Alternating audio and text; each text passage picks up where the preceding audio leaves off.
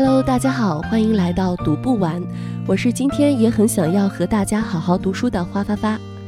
今天想和大家一起分享的书目是陈丹燕的《鱼和他的自行车》。我第一次读这本小说应该是二零一二年，通过跨校际借书，从复旦大学借了这样一本完整版的《鱼和他的自行车》。提到这本书，不得不提一桩名人名言的公案：爱之于我，不是肌肤之亲。不是一蔬一饭，它是一种不死的欲望，是疲惫生活中的英雄梦想。很多人以为这句话出自杜拉斯的情人，但是你但凡去翻一翻，你会发现无论哪个译本都没有这句话。有热心读者去纠正过，说这句话化用自陈丹燕《鱼和他的自行车》中的原句，这到底是怎么回事呢？一九九三年，陈丹燕出版《鱼和他的自行车》，在当年的发行版本，书名叫做《绯闻》。书里原话是这么说的：“爱一个人不是一粥一饭、一屋一床，不是现实生活，甚至不是一个丈夫、一个孩子，不是那个漂亮姑娘和远方的莎莎，更不是一锅鸡汤，甚至也不是浴室窗前的一轮明月。”我要的爱情是飞翔在这一切之上的一只鸟、一朵云、一道月光。它甚至不是男欢女爱，而是疲惫生活中的英雄梦想，是抵挡一切现实生活磨损的盾牌。原来，爱是股不死的力量。一九九七年，于杰发表期刊文章，他的主题是研究杜拉斯，标题是叫《杜拉斯：爱是不死的欲望》。这篇文章中呢，他写。爱之于杜拉斯，不是肌肤之亲，不是一蔬一饭，而是一种不死的欲望，一种甜蜜的忧伤，一种疲惫的梦想。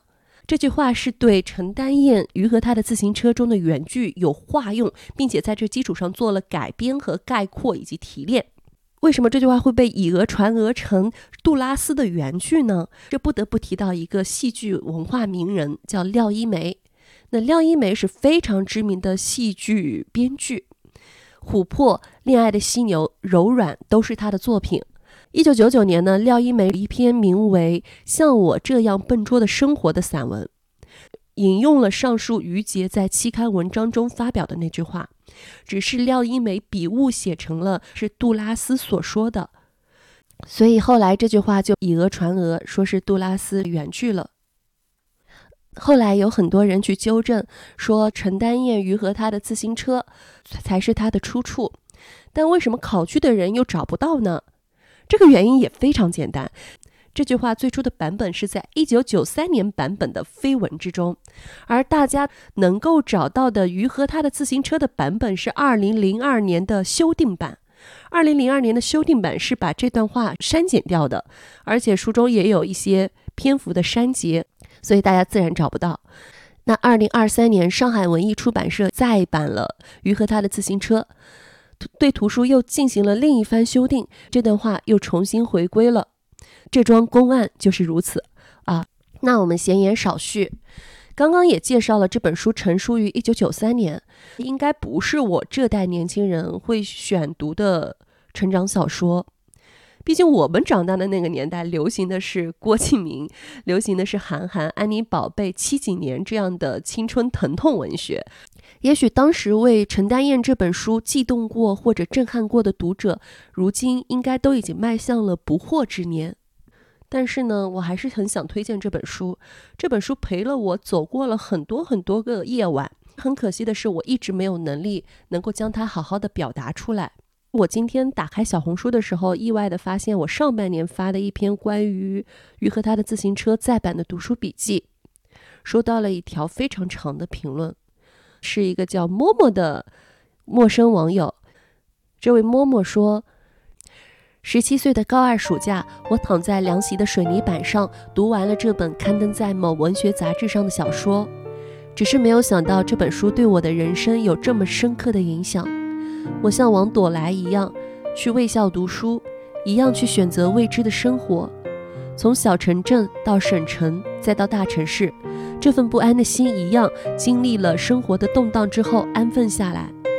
但我知道，如同躲在新疆之旅一样，内心仍然有一丝丝渴望，渴望生平静的生活底下仍然有一丝丝不一样。距离上一次看这本书已经过去快二十年了，时间真的过得好快呀！真的被触动了。我突然想起，当时读大学的时候，我和我的室友也疯狂的喜欢这本书，即便我们毕业了很多年，还是会经常谈到这本书。室友结婚的时候，他选用的婚鞋鞋盒上的设计就是鱼和他的自行车这样的一个设计元素。大家应该知道这本书在我们心中的分量和地位了。那今天我就试着和大家一起来聊一聊陈丹燕这本三十年前的小说《鱼和他的自行车》。大家对陈丹燕老师应该不陌生吧？她是一九五八年出生于北京，毕业于华东师范大学中文系。在九十年代之前，她主要是创作儿童文学和少女题材的小说。当然，在大众认知里，陈丹燕身上最熟悉的标签应该是上海的记录者。他孜孜不倦地书写上海，他的代表作有上海系列七部曲，比如说《上海的风花雪月》《上海的红颜一世》《上海的金枝玉叶》。另外，他也是中国作家中第一个走出国门的背包客。近年来，专注于旅行文学写作，出版旅游随笔《咖啡苦不苦》《我要游过大海》这些作品。也收获了多种国际文学奖项。那于和他的自行车是陈丹燕比较早期的作品，主人公是一个叫王朵来的上海女孩，讲述了她的十七岁到为人妻母的成长过程。王朵来渴望平淡的日子里能够泛起不一样的涟漪。小说描绘了王朵来三段时期的四段爱情。十七岁，她在卫校读书的时候。暗恋上了她的英文教师。当他在医院实习时，又和患有白血病的病人刘导陷入爱河。当他被现实击打得溃不成军，和医学院的研究员魏松步入婚姻殿堂，孕育了女儿丽丽之后，他以为他的生活就这样，后续会如同一潭死水一般进行下去。可是，一条漂亮的红色裙子使他压抑着的激情和梦想再次萌动。他以旅游之名逃离了在他认为比较单调乏味、令他感到窒息的生活惯性。他逃离去了新疆，在新疆遇到了当地的导游莎莎。莎莎几乎满足了他全部的爱情幻想，但是他经历过太多失去，太害怕希望落地，于是他又回归了。他的日常生活。当他回到家后，令他心惊肉跳的事情发生了。她在打扫屋子的时候，无意中发现了她的丈夫魏松和一个年轻女孩写的情书。她才发现，她的生活，她以为安稳的生活，她厌恶的安稳生活，她厌恶的一成不变的生活，也许是她拼尽全力也很难达到，甚至很难拥有的安稳。读这本小说的时候，你会经常读到自己的影子。这部小说，他写十七岁的王朵来，他经常会有一些不切实际的幻想，但是他幻想的东西也是我们曾经那个年代会幻想的东西。比如说，他会幻想自己有一个离奇的身世，自己是被富豪或者是大家族遗落在外，手上名牌掉包的子女。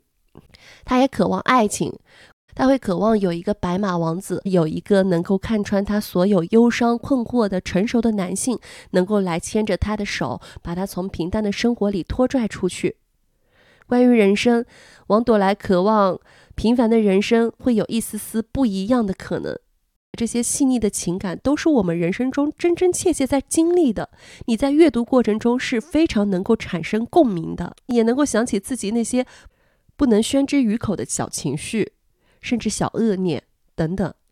我遇到这本书的时候，已经上大学了，已经不再是读成长小说的年纪了。但是我还是觉得它是我人生中相见恨晚的少女必读书。一个少女渴望平凡的生活里能泛点奇迹的期盼，它就是我们曾经的自己。当幻想碰到现实，一次次自以为是的爱情落地之后，这种失落也是非常疼痛的。当他在生活进入了轨道之后，真爱又意外的来临，他却学会了退缩，选择将梦想攥紧在自己的手中，因为害怕一旦靠近就很可能破碎。这就是成长和生活中必须面临的剧痛。王朵来像气球一样，她的梦想每当吹大，就会有破灭的风险。她像雀斑一样，可以因为防护而变浅，但又永远不会消失。最近很流行一个句式啊，就是什么什么需要什么什么，就像鱼儿需要自行车来表达这个东西毫不重要。但是呢，关于鱼和他的自行车，关于这本书的书名儿，用女权的方式去解读，或许是对这本书最大的误解。我相信很多人未必读过陈丹燕的这本小说，但应该都知道《鱼和他自行车》。这本书名的出处。七十年代，柏林的女权运动高涨时，女权主义者提出了一个非常著名的口号，叫“一个女人不需要男人，就像一条鱼不需要自行车一样”。九十年代，柏林有一家女子婚姻介绍所的名字就叫做“鱼在找她的自行车”，所以很多人以为《鱼和她的自行车》是一部女权宣言，宣告女性不需要爱情、不需要男性的小说。作品传达的理念并非如此。我们慢慢讲下去。我读这本书的时候，看到王朵来，老会想到《包法利夫人》中的艾玛。于和她的自行车女主人公王朵来是一个非常普通的上海女孩。她和福楼拜笔下包法利夫人一样，都有着浪漫的情愫和憧憬，都渴望拥有热烈的爱情。他们总是会被他阅读的小说或者观看的影视所建构的关于爱情的浪漫想象所影响。在于和他的自行车中，少女时代的王朵来经常会在漫长的临睡之前的清醒时刻合上眼去幻想关于浪漫故事的剪影。在年轻的王朵来心中，爱情就是男女手拉着手一起朝前奔跑，男人并没有具体的脸，实体的一个面相。在十五六岁的时候，少女往往会瞧不起同龄的男生，觉得同龄的男生非常的幼稚而且浅薄，往往会把目光投向稍微成熟一些的男性。所以，他睡前的种种含混不清的幻想故事中，和他预期的白马王子就是那样一些成熟的、光芒四射的男性。有一天，他幻想的男主人公终于有了一个实体的脸。这个英文老师是念中文系出身的，毕业后被分配到外地，好不容易托关系才回到上海。英文老师的妻子在医学院的研究所当研究员，英文老师只能到王朵来念书的卫校去教书。卫校是没有语文课的，他便要去教学英文。他会在黑板上写着不好看的英文。手在黑板上窘迫地点击着，他的手经常会因为紧张而出汗，会在黑板上留下一团团手掌的汗气。他的样子让人感觉他是一个倒霉蛋。这样的男性其实看起来毫无魅力，怎么会吸引住年轻女孩的注意呢？他并不符合一个年轻女孩的审美要求。那英语老师长什么样子呢？背部微驼，头顶微微秃了。显得脸长而古怪，而且十分苍白。他眼眶的四周有着中年男子奇怪的浮肿，总像昨天没枕在枕头上睡觉那样。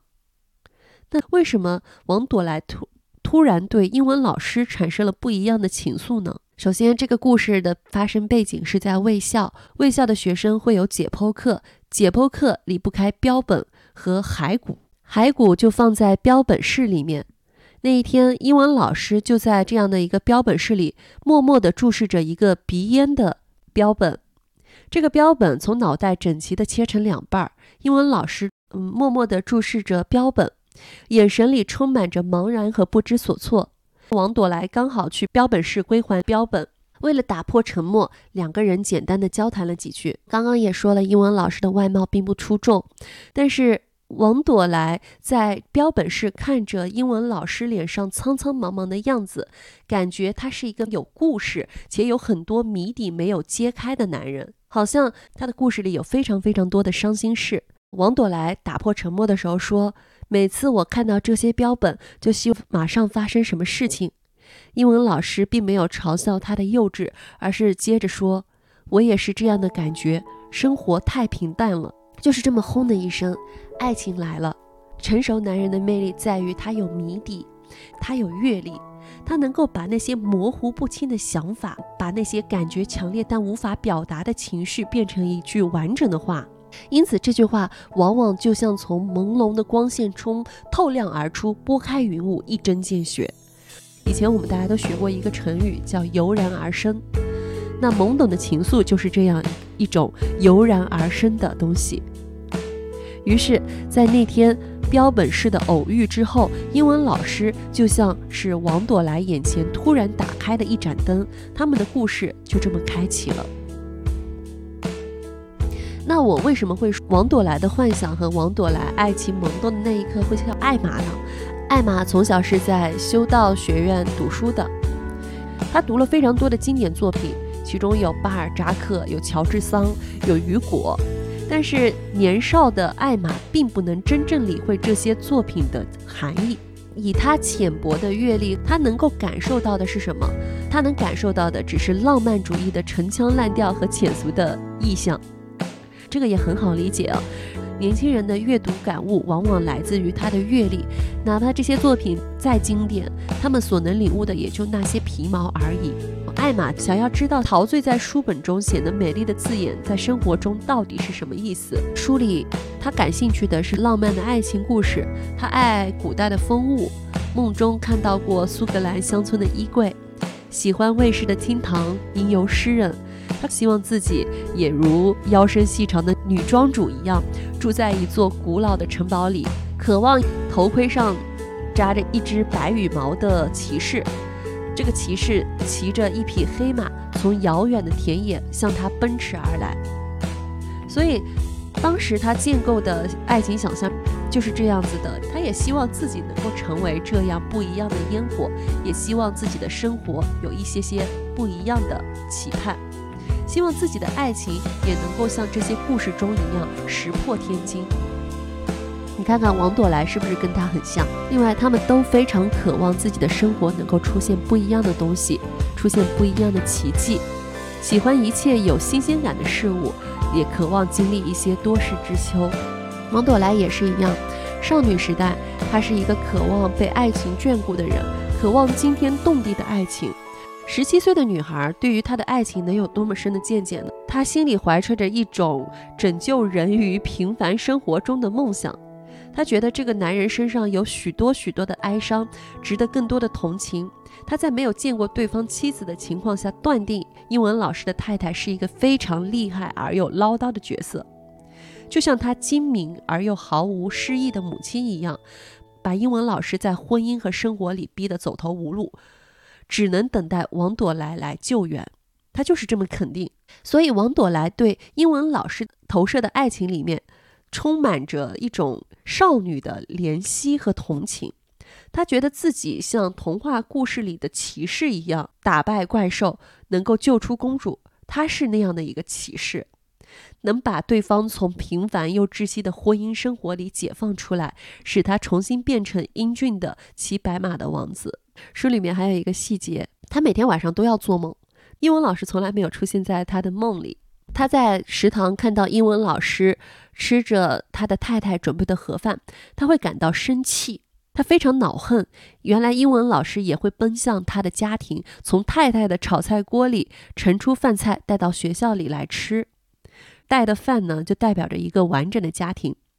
他不符合王朵来的想象，他不应该这样，他这样是不对的。其实一开始他们这段感情，英文老师是拒绝过多次的。但是王朵来并没有被拒绝的悲痛，她用自己的抵抗让英文老师缴械投降。王朵来第一次走进男职工宿舍，她闻到了一种比较奇特的浑浊的气味，也就是解剖课上所说的雄性激素分泌的气味，令人激动，但是并不让人感到愉悦。因此，在英文老师那个宿舍里面，在惨白的日光灯下，英文老师。在这种气味的衬托下，好像莫名其妙的比他之前的印象里显得矮胖了。英文老师拒绝王朵来的理由是他很爱他的妻子，但是王朵来他问了英文老师一个非常蠢又非常坏的问题：“你幸福吗？”对于当时的王朵来来说，比得到英文老师的爱情更重要的是知道英文老师的生活是否幸福。英文老师当时是这么说的：“我不知道什么是幸福，我曾经是幸福的。”按照当时对幸福的想象，现在感到疲倦了，老是重复了又重复，人就疲倦了，幸福也就慢慢变了。不过谁也不能怪，只怪生活本身就不是那么有意思的，和年轻时候的想象太不一样了。然而，当时的王朵来被一腔热情所支配着，英文老师每拒绝一次，少女就表白一次：“不，我爱你。”一次又一次，英文老师没再躲避着他了，缴械投降了。神奇的瞬间出现在他们的初吻结束之后，英文老师吻了吻他的额头作为告别。王朵来突然感觉到英文老师的动作中有一耸，这个一耸呢，让他敏锐地觉察到英文老师是踮了脚的。原来英文老师的个子并不像他想象中的那么高，他甚至就不比王朵来高多少，甚至英文老师的胸膛也不如自己原本想象中的那样宽厚广阔。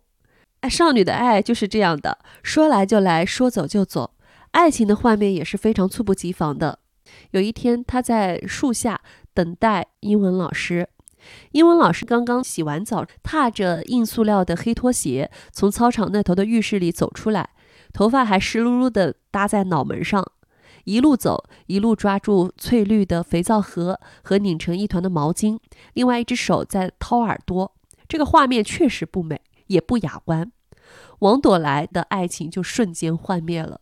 他仿佛看到了一池浮着肥皂泡沫的脏水，他也闻到了英文老师身上那股没有洗干净的药水肥皂的气味儿。这股气味特别的潮湿，从英文老师的毛孔里渗出来。其实这种湿漉漉的难闻的气味并不是罪过，它只是一种勤勉生活、小心翼翼的现实生活的气味。在那一瞬间，王朵来幻灭了。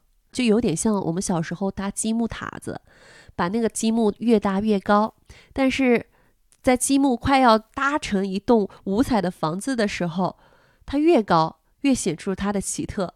你本身充满着期待，马上我的房子即将完工，但是这个时候突然哗的一声，全部坍塌下来，只听得到积木互相碰撞的感觉。幻灭之后，他发现英文老师怎么做都不如他的意了。他没有办法抑制王朵来内心疯狂生长起来的被骗的愤怒，一点也不能。因为这个中年男人离他浪漫的想象，离一个浪漫的故事实在相差太远了。只是当时王朵来还特别年轻，他还学不会遗憾，他只是愤怒，怒火中烧。都说少女是女人一生中最残酷的时期，因为她不懂得人情世故，所以她的拒绝和退缩也是非常的决绝，完全不给别人留任何的余地，所以会惊痛到别人。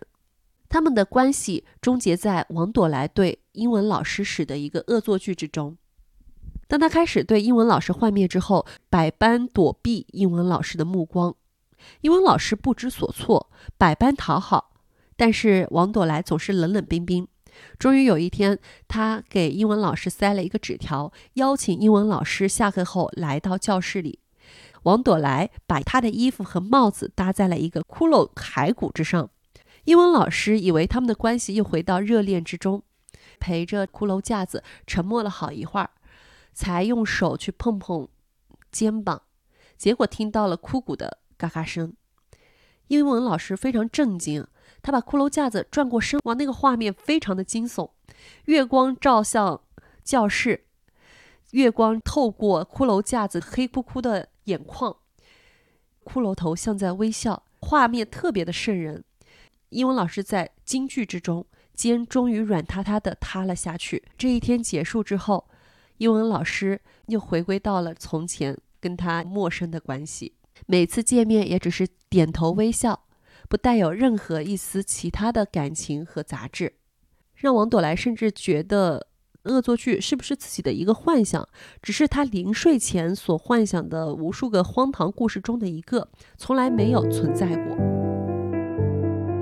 王朵来的第二段爱情是发生在他实习的医院里，对象呢是一个患有白血病的三十三岁的新疆陆军的某部工程师，名字叫刘导，岛屿的岛。这个刘导呢，长得非常的高，非常的瘦，是个北京人，但是个孤儿。王朵来第一次在医院看到他的时候，王朵来整个肚子感觉热起来了。刘导远远地望了王朵来一眼，他的眼光里带着一种温顺，也有一种渴望，就像重病患者对护士的依赖，也是一个生病的男人对健康女孩子的爱慕。于是，在刘导的目光之中，王朵来仿佛看到了英文老师的脸，在暗中倏的一晃，又不见了。在刘导的目光中，王朵来突然感到自己就像一朵白花，在这个癌病房的背景前，非常缓慢又茁壮地盛开。花朵娇嫩而又茁壮，这种心情很微妙，轻盈又热烈，像滑翔一样乘风万里。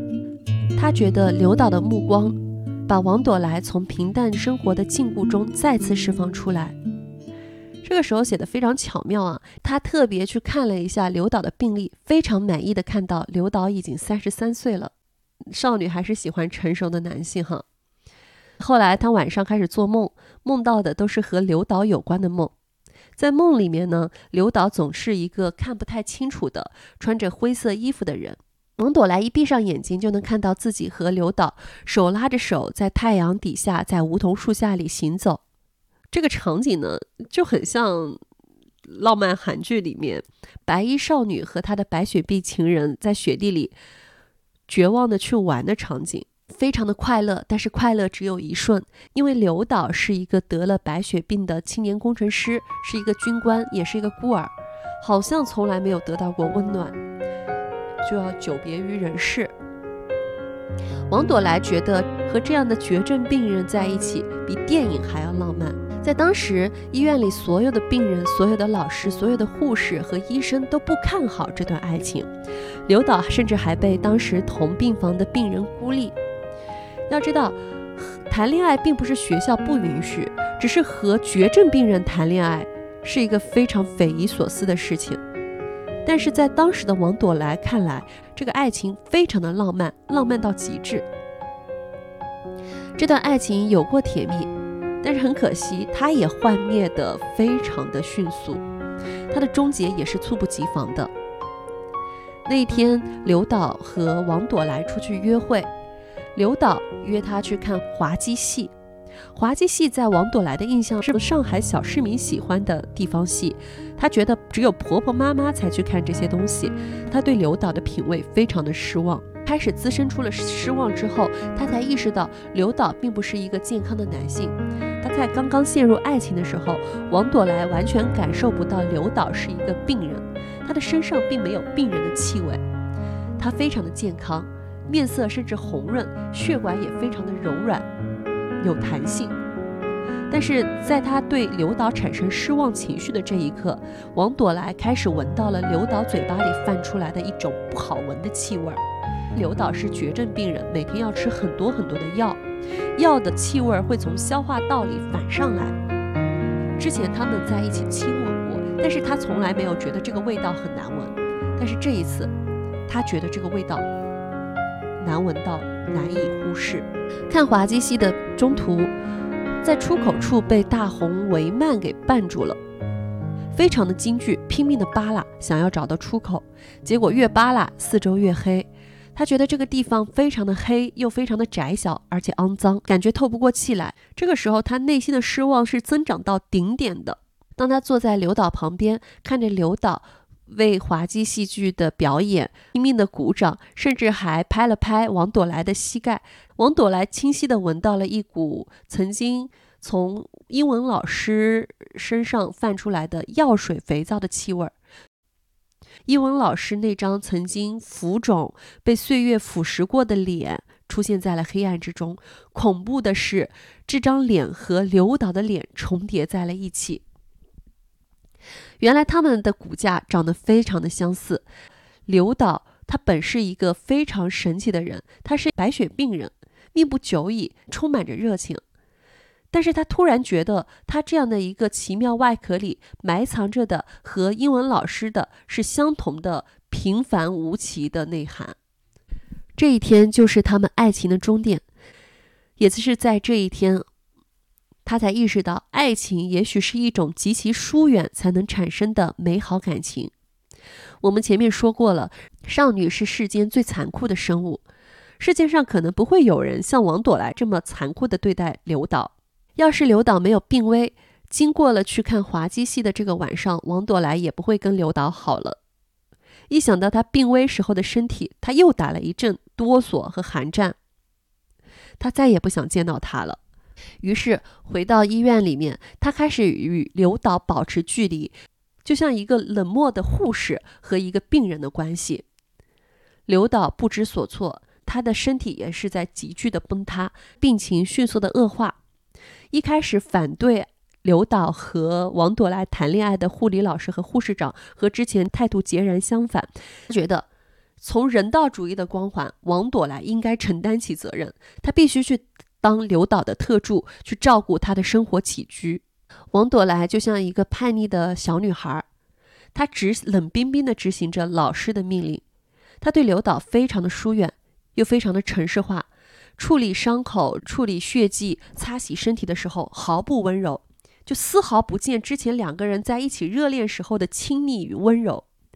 周边所有的人、所有的同学、所有的病人都在责备王朵来残忍，所有人都吐槽他冷血，拿他的前途去威胁他。如果他照顾不好刘导，他就会大祸临头，会让他毕不了业。也没有办法去医院正常的工作。刘导呢是一个长得非常好看的青年，他也是一个非常温柔的青年，又高又瘦，而且也是又挺又直。但是在病中，在病情急剧恶化的时候，他的鼻子被止血棉撑得翻了起来。他努力想让王朵来的内心好受一些，就努力的想安慰他，想微笑，但是笑容把他的嘴却扯歪了。变得更加的惊悚。刘导每天都在不断的吐血，王朵来要用止血棉去吸血，止血棉吸收了血迹，气味变得非常的腥。王朵来不自觉的想呕吐。王朵来非常的残忍，他照顾刘导的时候，给他清理身体的时候，就像清理一具尸体，或者是清理一具骷髅。他不照顾刘导的自尊心，面无表情的把他的。被子掀开，露出他孱弱的身体，也毫无表情地压下他的膝盖，让他转过身，用毛巾慢条斯理地搓洗，仿佛是在故意恶心他，让他知道自己一点儿也不在乎刘导的羞耻心，也不把刘导当做一个男人去对待。面临死亡的刘导是内心是非常绝望的。他沉默着，静静地看着窗外的云朵。即便王朵来做什么，他也什么都没说。刘导的死比意料之中来的要快很多。刘导去世的那一天，王朵来是站在他的病房门口的，望着阳光下的一切，不敢走近。其实他这个时候才发现，他一直在期盼这一天的到来，但又害怕这一天的来到。刘导濒临死亡的那一刻。王朵来自己好像也走在噩梦之中，抢救的流程就是他在护理学校里所学的书上的流程一样，打强心剂没有反应，阳光照射在他的脸上，他的呼吸变得非常的孱弱和宁静，弥留的最后瞬间，他把脸转过来朝向着王朵来，最后，刘导说了一句遗言，他说：“此岸的人说他去了。”彼岸的人说他来了，王朵来默默听着。这句话其实是他们当时热恋的时候，两个人在教堂幽会时，他们坐在屁股下面的那块墓碑上的墓志铭。刘导的呼吸停止了，刘导去世了，脸变成了死人的灰白。这也是王朵来做实习护士时第一次陪伴着一个病人死亡，陪伴着他曾经的爱人死亡。王朵来和太平间的老头儿一起把刘导包裹好，推向了停尸间，在死亡证的名单上签上了自己的名字。刘导，这个他曾经爱过的绝症病人，现在变成了一张薄薄的纸，带着王朵来的名字消失在死亡报告里。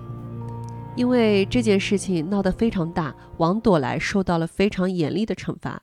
实习结束以后，跟他一起实习的同学都有分数，只有王朵来没有。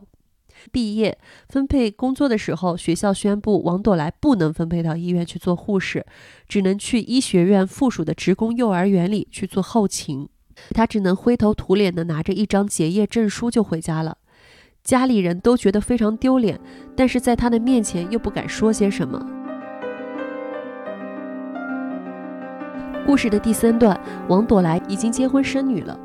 她的丈夫魏松是之前医学院的研究生，他们的相识也很神奇。王朵来被分配到幼儿园当后勤，而魏松工作的研究所的宿舍就和幼儿园紧贴着。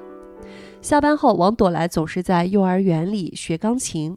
魏松当时在单身宿舍里准备出国进修的英文考试。一天，他们在幼儿园外面的台阶上相逢了。魏松一眼认出了王朵来，就是从前传言为了一个白雪冰人的事情闹得一塌糊涂，毁去了自己的前程，没能顺顺利利去工作的小护士。后来跟他说话，又送他回家，于是有了他们的姻缘。这段婚姻的涟漪是在王朵来进入了平静的生活之后，她的日子就像普通的家庭妇女一般。有一天，她在一家新开张的服装店里看中了一条白底子红条子的连衣裙。这个连衣裙和这个橱窗里所有的连衣裙都不一样，有一种特别的洋气，全棉针织的面料，价格非常贵。但是，当她套上这条裙子，把拉链一点一点地从下面往上拉的时候，她包裹出了一个非常年轻漂亮的女人。她才发现自己因为结婚和生产，把自己变得非常的潦草。但是她穿上这条裙子，才发现原来自己也是一个漂亮的、成熟的年轻女人。这条裙子就像会变魔术一样，沿着自己的身体一点一点的把自己蜕变成一个让自己感到陌生却又让自己感受到生活激情的自己。王朵来穿着这辈子买过的最漂亮、最贵的裙子，一个人独自去往新疆旅游。在旅游过程中，她爱上了她的吐鲁番的向导莎莎。因为旅行团的人都是三五成群嘛，王朵来是落单的。导游莎莎在帮完所有的客人办完手续之后，就会站在王朵来身边，让她显得不那么寂寞，让王朵来感受到一种被人守护的优待。在新疆旅游的时候，这个可能是王朵来结婚以后最快乐的日子。她可以全身心肆无忌惮的呼喊，压在她心底上的石头啊、压力啊、不满啊，被叫喊声冲开。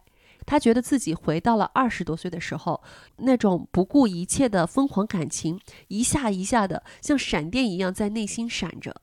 他一开始以为这些东西随着他步入婚姻殿堂之后，把他毁灭之后，永远不会再来了。没想到过了这么多年，在这样的一次旅行之中，这些东西又一次回到了自己的心里。莎莎是新疆当地人，她戴着一个粗大的戒指。戒指上有一个长毛狮子的脸，莎莎的眼睛是浅咖啡色的，看上去像玻璃弹珠一样快活的闪烁。莎莎的美貌也很浓，几乎在眉心那里连在了一起。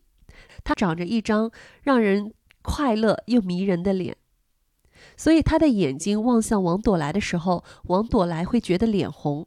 在他的注视下，他会觉得自己好像没有结过婚，没有上过护士学校，还是在家里附近的红砖楼房里上着初中。他的心还没有乱，还是那样在安静的等待着自己的生活中会出现一点点不一样的奇迹。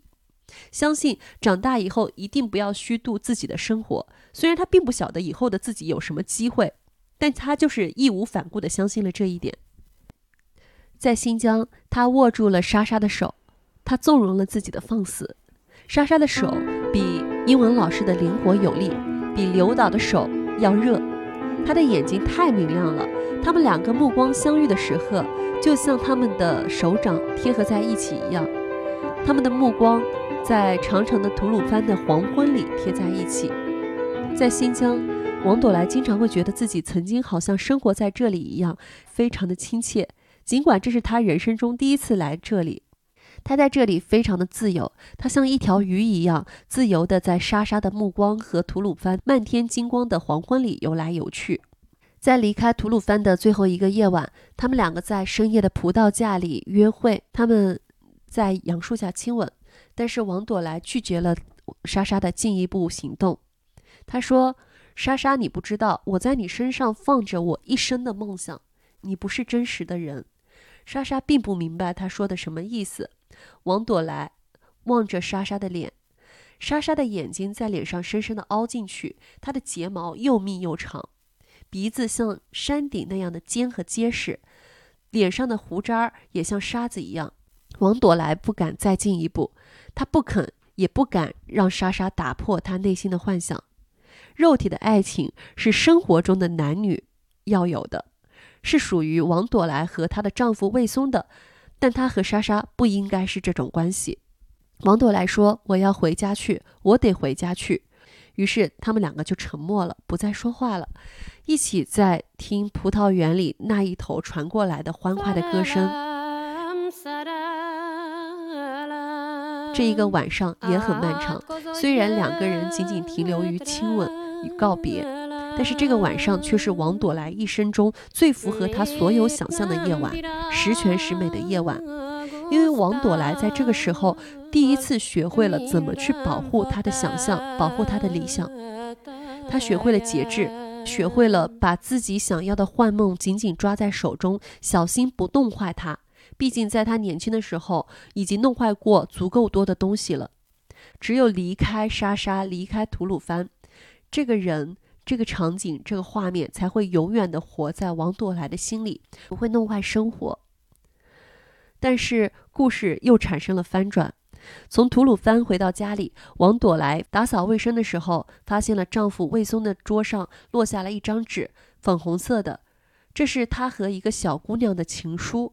那个小姑娘对魏松说：“我爱上了你，绝不会让你成为怪兽。”这个口气也是王朵来熟悉的那样，就像她曾经对英文老师所说的话一样的霸道，一样的一厢情愿，一样的自以为是，以为自己可以把男人从发霉的日常生活中拯救出来的豪情。这是一种一定要得到的伟大爱情的决心。魏松和王朵来的生活非常的压抑，两个人并没有什么共同语言。每天晚上，魏松是坐在书桌前写他的研究报告，开着电视机，电视机的音量属于两个人说话有点费力的程度。电视的蓝光闪烁着，王朵来躺在床上，有一搭没一搭的看着愚蠢的电视节目。他们的日常就是这样度过的。他们的孩子丽丽，也许就是这个平淡生活中一点点调和剂而已。看到这张粉红色的纸，他觉得心惊肉跳。他才突然发现，他的生活，他的天仿佛要塌下来了。他以为自己一直看不起的平淡生活，他一直以为自己厌倦的平淡生活，其实自己并不一定就能够得到。当夫妇俩把一切摊盘，他才发现他和。魏松结识的真相是那么的戏剧，和魏松爱上王朵来是觉得王朵来是一个不顾一切的小女孩，他跟她结婚是为了要让她接着可以当那样不顾一切的人，是因为王朵来有一颗不甘平淡的心，是王朵来又爱又怕的自己，而王朵来爱上魏松，却是为了想要过和其他女人一样平静的生活。不再理会自己那颗不甘平淡的心，王朵来爱上的是帮他在平淡的生活中安稳下来的魏松，是魏松根本不想承认的按部就班的步步顺利的他自己。故事讲到现在，大家应该会觉得王朵来应该不是符合大众期待的女主角。王朵来就是这样的，心中汹涌着，利刃飞舞。她不是一个完美的女孩的形象。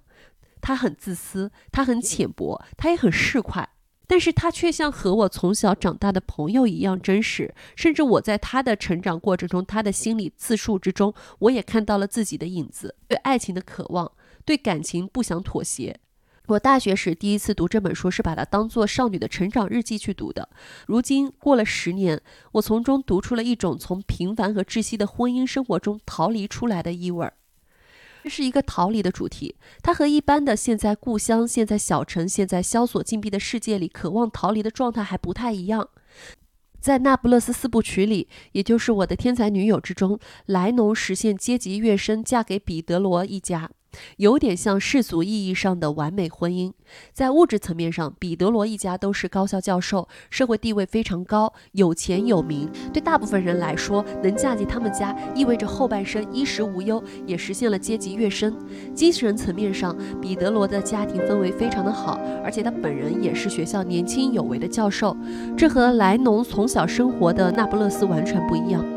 当时的莱农希望有好的物质生活，能够逃离出那不勒斯；精神层面上也渴望建立能像彼得罗原生家庭一样完美的婚姻家庭。他对这场婚姻是抱有幻想的。他认为彼得罗或许会跟其他的男人所不同，他们俩可以组建成一个，呃，妻子丈夫平等，婚后且能保持自我价值独立的婚姻。后，残酷的现实击溃了他。彼得罗和其他的普通男性并没有什么区别，呃，只是有更好的出身而已。他们不断的争吵，他只想让莱农安于现在这种家庭主妇的生活。莱农的生活秩序、婚姻秩序、内心秩序崩塌了。出轨是对秩序的崩塌的回应。王朵莱也有点类似，因为在医院实习时和刘导的事情闹得身败名裂。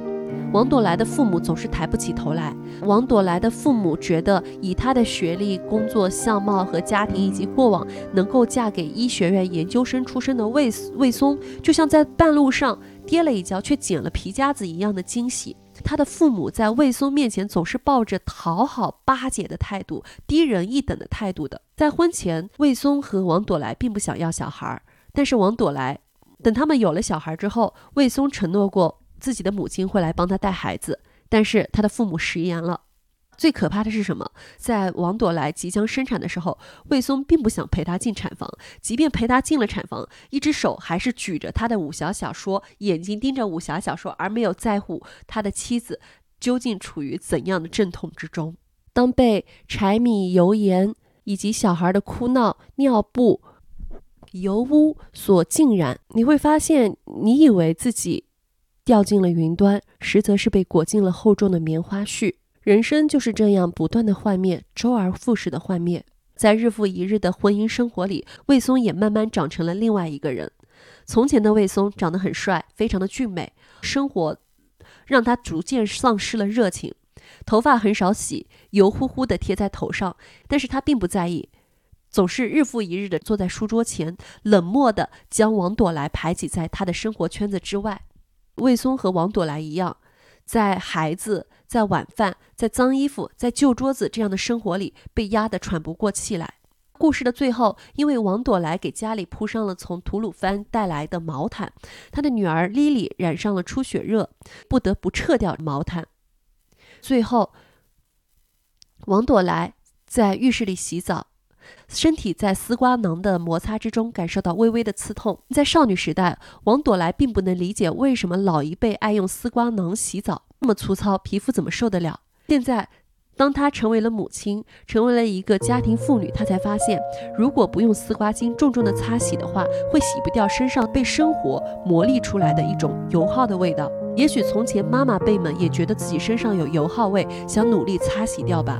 月亮的阴影照射着她，她能够看到自己的英文老师，能够看到刘导，看到魏松和莎莎，他们都是爱的不同的变体，构成了自己爱的简历。曾经的少女时代，王朵来是那么渴望爱情，那么渴望惊天动地的爱情，但是在这个夜晚，在水的抚慰之下，她才发现，她对爱的渴望。从来没有消失过。一开始，很多人看到书名，以为于和他的自行车是陈丹燕的女权独立宣言，认为女性并不需要爱情，女性并不需要男性。对于婚姻，对于爱情，对于男人的渴望，就像鱼和自行车的关系一样。但是事实并非如此。陈丹燕认为，对于生活的激情，对于过一种不平凡的生活的要求，对男人和女人之间的感情，这些事情对每个人来说都是非常必要的。鱼也是需要一辆自行车的。我这两天做功课的时候，看了一下微信读书，有一个差评被顶得非常非常的高。他说，女主人公个性是骄傲的，潜意识是厌女的，个人是平庸的，内心是骚动的，过剩的自我意识和她当下的客观现实是割裂的。对爱的定义是抽象的，对初中的向往和男人的爱两个东西是混淆不清的。欲望和她平庸的生活又恰恰是成反比的。她搞不清自己要做什么。她觉得这本书在如今看是非常非常过时的。女主所谓的爱情观非常的反智，而且幼稚。他希望所有的女性主人公能够先爱己，然后再爱人，追求自己的事业，寻找自己的价值，从事业价值来肯定自己，而不是从男人之爱来认可生活。说实话，我看到这样的评论，我会非常的恐惧。这一大堆的排比和大词儿，都让我内心感受到恐惧。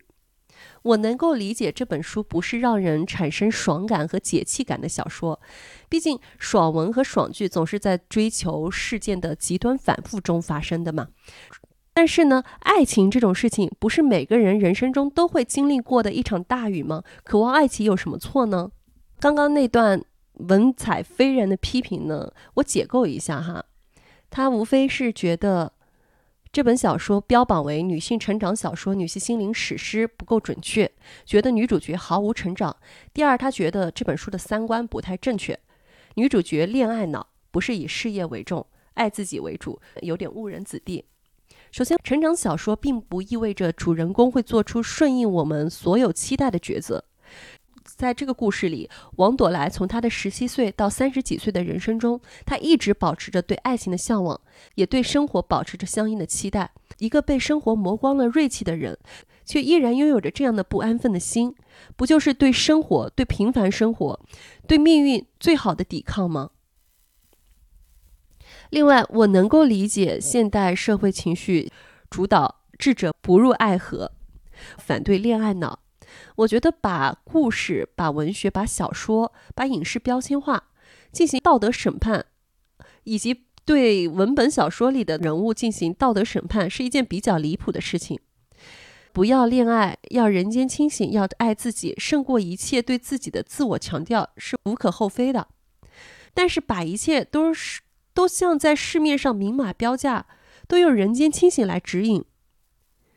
拆开来看，人间清醒的内核就是利益至上吗？用这样的标准去审判文学作品，那么歌德的《少年维特的烦恼》也会被审判为恋爱脑、病入膏肓吧？爱情真的不是洪水猛兽，它可能就是人渐渐习惯平淡的生活里，在日复一日的蹉跎里。能够唤起对生命某种激情的难得的体验和情愫。我忘记说了，陈丹燕这本书全程是用第一人称写作的，文笔非常尖锐而且精准，每个字仿佛都在诉说我们自己心中的秘密。成长主题的小说，很大程度上是反映着自我和世界的关系，探索的是如何克服自我和世界的分裂，使自我和世界的对立转变成。自我与世界的通融，从而获得主体的觉醒。于和他的自行车以女性作为写作对象，是一种内省的个人化的写作，关注自己的声音和情绪的表达。他探索了在成长中女性隐秘而丰富的内心世界，也通过存在体验的书写，指向了以本我为核心的女性主体性的生成。王朵来经历过追寻后的失落，又经历过失落后的回归，又经历过回归之后的再次逃离，这种循环，在王朵来走向成人世界、接受生活古井无波的现实之时，他却依然保持着内心对不平凡生活的向往。被生活磨掉棱角又如何？我依然保持着一颗不甘平凡的心。这不就是女性最独立、最有力量的呐喊吗？这部小说它的成长是以王朵来的成长抉择为主体叙述，形成了一种体验型的叙述模式，也展示了一种非常清晰的心理分析的叙事体验。这难道不是这部小说的进步性和它永不过时的体现吗？书里有太多经典的话了，因为时间的缘故，我们这次就不再设有。呃，播客朗读环节，大家自己去翻，因为这本书非常的短。虽然是我十年前读的书，如今再读，我还是会忍不住的叹息。比如，幸福本身就是只不出色的小鸟，是我们把它想得太漂亮了。在这个童话中，充满了温柔的悲凉，或者说是悲凉的温柔。等你长大了，就知道了这种悲哀了。如果一生中只推荐一本少女必读书的话，我还是会选陈丹燕《鱼和她的自行车》。你会喜欢这本小说吗？当你读完这本小说，你会像我一样对他感觉相见恨晚吗？欢迎与我进行讨论。那我们这一期就到这里了，谢谢大家，拜拜。